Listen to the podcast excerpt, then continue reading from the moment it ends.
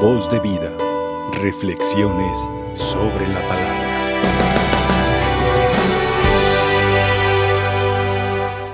Día con día el Señor nos regala la oportunidad de poder reflexionar, de poder encontrar dentro de eh, cada una de las lecturas que nos presenta, nos da la oportunidad de poder descubrir grandes cosas que pueden favorecernos en nuestra vida personal. Y hoy hemos escuchado un texto en el cual nos damos cuenta de cómo el Señor, después de haber generado en, eh, en el mundo, de haber generado una creación hermosa, después de haber tenido esa visión perfecta de saber que era importante que posteriormente el hombre habría de vivir con alegría y de disfrutar de este mundo, pues el Señor entonces después forma al hombre, al hombre que le da la confianza, que le da la oportunidad de sentirse cerca de él. Pero no bastó solamente para el hombre saber que era un, un ser creado de una forma particular por el Señor, distinto a las plantas, distinto a la naturaleza, distinto a los animales irracionales, sino que el hombre dentro de todo lo que tenía se sentía vacío, se sentía solo. Y entonces Dios percibe este elemento importante. Y se dice a sus adentros, bueno, vamos a darle una compañía al hombre. ¿Para qué? Para que de esta manera tenga la oportunidad de poder comunicarse, de poder sentir que está con alguien, que en su momento tenga la oportunidad de poder tener esa, ese acompañamiento como él lo desea. Y viene entonces el descanso del hombre y del hombre, de la costilla del hombre sale, según la versión del Génesis, sale la mujer. Un ser perfecto. La imagen de aquella que va a complementar al hombre. La imagen de aquella que en su momento va a saber aconsejar al hombre. Y el hombre va a tener la oportunidad de escuchar otras alternativas de por dónde caminar. Por eso, la importancia de la mujer es muy particular. Dios dice, no es bueno que el hombre esté solo. Voy a hacerle a alguien para que como él pueda en su momento, eh, también ella participar y gozar de esta alegría de lo que yo con amor he creado. Y esta, según nos dice eh, la lectura, la llamó mujer. Un término muy particular en el cual denota todas las características y esencias de un ser distinto al hombre, con cualidades particulares, con talentos, con virtudes muy especiales, propias del eh, ser femenino llamada mujer. Por ello, eh, el Señor, después de haber creado el universo, el mundo y dentro del mundo toda la naturaleza, también hace un mandato. Una vez que el hombre y la mujer se encuentran, se enamoran, se unen, entonces Dios da una orden muy particular y específica y les dice, hay que dejar a su padre y a su madre una vez que empiecen a formar una nueva familia. Por eso nos habla de una unidad particular en el cual dentro de esa unidad se va a generar en dos personas, en dos seres, se va a generar dentro de esta unidad confianza. Porque yo creo y confío en ti por eso me uno a ti. De respeto, por el hecho de saber que eres importante en mi vida, por saber que tú eres especial para mí, yo debo de merecerte respeto en su totalidad. Apoyo, de tal manera que ni tú te sientas sola, ni yo me sienta solo.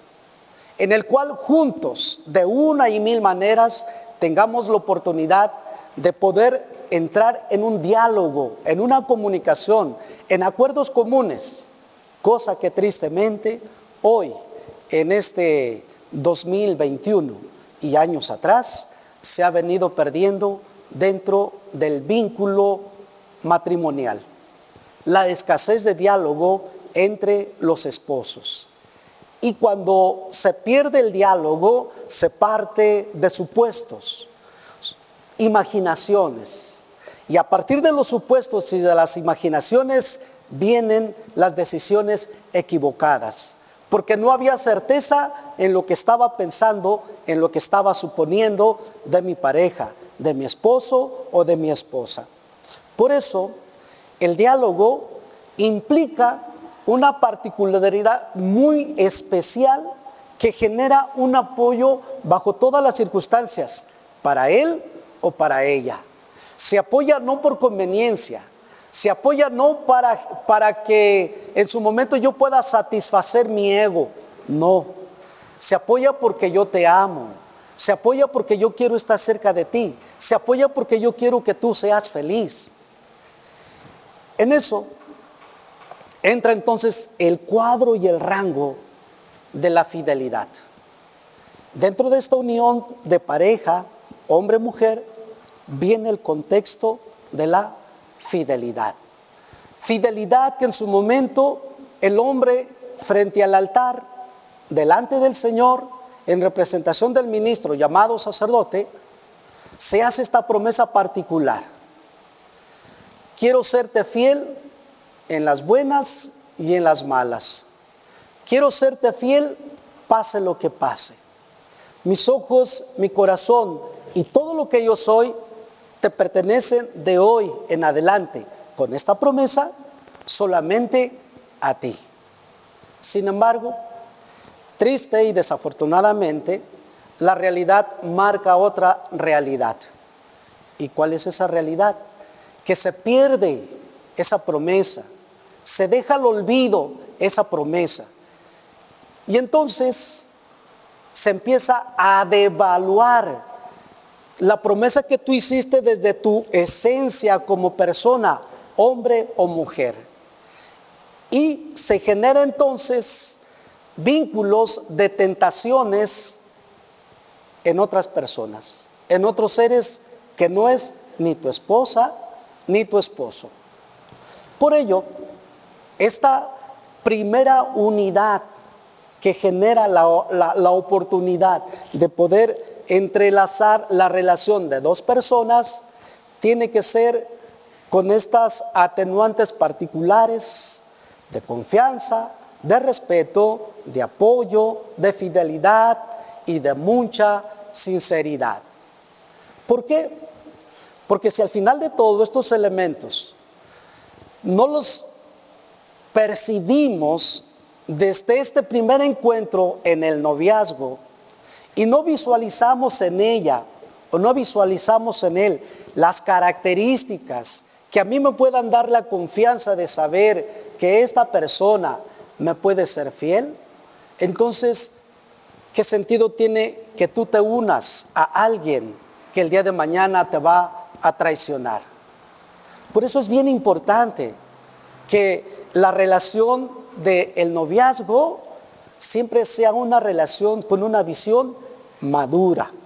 Y no se deje llevar el muchachito por la figura de la mujer, que se ve muy simpática, que se ve muy atractiva, que se ve de una forma radiante. Y entonces la visión genera en aquel corazón del muchacho que aquella mujer, porque se ve muy hermosa, signifique que es una mujer muy madura, en su integridad. Y al final de todo resulta que no, que había mucho vacío, mucho hueco. O al revés, la mujer ve en aquella persona llamada hombre ciertas características que le hacen pensar que es el líder, que es el hombre eh, atractivo, que es eh, el hombre que, que le puede dar cierta seguridad solamente porque tiene ciertas pertenencias, sabiendo que al final de todo también está vacío por dentro. Esto significa entonces que la relación desde el principio, que es el noviazgo, tiene que ser siempre con unas características bien definidas sobre lo que yo quiero y busco realmente que se genere en un matrimonio con una fidelidad y con una integridad especial, puesto que tú esperas, después de la promesa que haces en el altar, tú esperas que tu matrimonio dure y perdure para la eternidad según en ocasiones se hablan en el noviazgo. Es que yo te voy a amar hasta la eternidad, es que yo te voy a ser fiel. Y en el camino se quedan esas palabras. ¿Y por qué? Porque precisamente en el fondo existe un vacío que se llama Dios. Esto va a generar entonces que cada uno de nosotros tengamos la oportunidad de descubrir y de darnos cuenta que en la medida que sea Dios el que esté inserto en tu vida, el que esté inserto en tu corazón, el que sea tu inspiración principal, siempre te va a dar las herramientas, los elementos y te va a dar la sabiduría necesaria. ¿Para qué? Para que tú hagas tus mejores decisiones, tomes tus mejores opciones y tus reflexiones siempre vayan encaminadas conforme a los criterios de Dios, no conforme a los criterios de una sociedad que te invita a ciertas cosas que te aíslan de la gracia de Dios. No. Por eso, adolescentes que ya empiezan a descubrir el mundo, jóvenes que ya están insertos en el mundo, gente adulta que de la forma que sea, eh, no se ha encontrado todavía con Dios de una forma particular, nunca es tarde para hacerlo. Nunca es tarde, es tarde para insertarse en la gracia de Dios y saber que la medida que usted esté pues impregnado, esté bañado de esta gracia del Señor, tenga la seguridad de que en su momento usted no se va a equivocar, porque todo lo que haga, si lo hace inspirado en el Señor, va a estar bien, porque Dios lo va a estar guiando. Porque lo que usted haga, lo va a hacer para la gloria de nuestro Señor Jesucristo. Por eso, hoy eh, el Señor nos da la oportunidad de poder descubrir a partir de esta lectura todos estos elementos que nos pueden ayudar a crecer en nuestra relación de noviazgo, pero también a reafirmar y afianzar nuestra relación matrimonial. Todos aquellos que están casados, hay que seguir luchando, hay que seguir teniendo consideración el uno del otro, hay que seguir teniendo paciencia el uno del otro, hay que seguir sabiéndose descubrir el uno al otro. Porque la naturaleza de la mujer es una, la naturaleza del hombre es otra. No, no son psicologías iguales. Por eso se le nombra complementación. Se complementa la alegría, la motivación, las cualidades, las virtudes de la mujer con todo lo que es el hombre. Y eso genera precisamente un potencial que permite que cuando vengan los hijos, vean los hijos en los padres unidad, amor, confianza, seguridad de saber que no están solos los niños. Y eso entonces va a permitir que nos demos cuenta que hoy más que nunca la familia tiene que estar con unas características muy definidas, muy bien trabajadas y muy bien manifestadas que permita que realmente hay la posibilidad de saber que el papá, bajo sus propias responsabilidades, la mamá, bajo sus propias responsabilidades, generan un vínculo de unidad muy especial. Y sin olvidarnos entonces que este tema de la familia genera entonces pues una de las periferias de nuestro plan diocesano.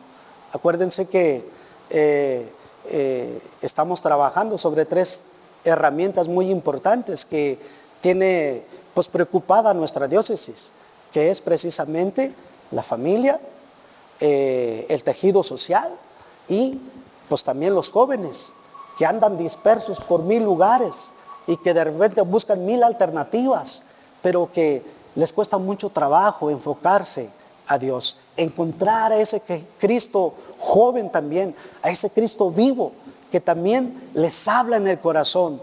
Pero es tanta la distracción que tienen los jóvenes que de repente se pierden y no saben para dónde ir. Tristemente, muchas veces uno se encuentra a muchachos de 20, 25, 30 años y les preguntas, ¿y cuál es tu plan de vida? Y ellos dicen, ¿qué es eso? No sé qué es eso, no sé con qué se come. Bueno, ¿qué significa? Significa que en su interior no hay un orden, no saben lo que quieren, lo que buscan. Por eso, cuán importante es darle pues esta importancia a este núcleo particular llamado familia.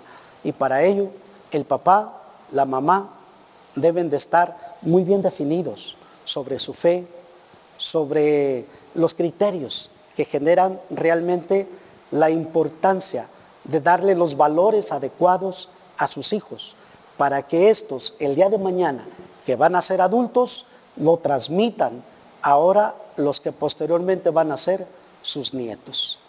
Bien, eh, ¿cuánto quisiéramos seguir reflexionando? Pero aquí el tiempo es corto. Así es que vamos a pedirle al Señor que nos siga iluminando, que nos siga fortaleciendo y que sea Él quien toque nuestros corazones y a través de su Espíritu Santo. Y hoy eh, que celebramos a nuestra Madre, la Santísima Virgen, en la advocación de Lourdes, pues también esté cerca de nosotros y nos acompañe. Voz de vida, reflexiones sobre la palabra.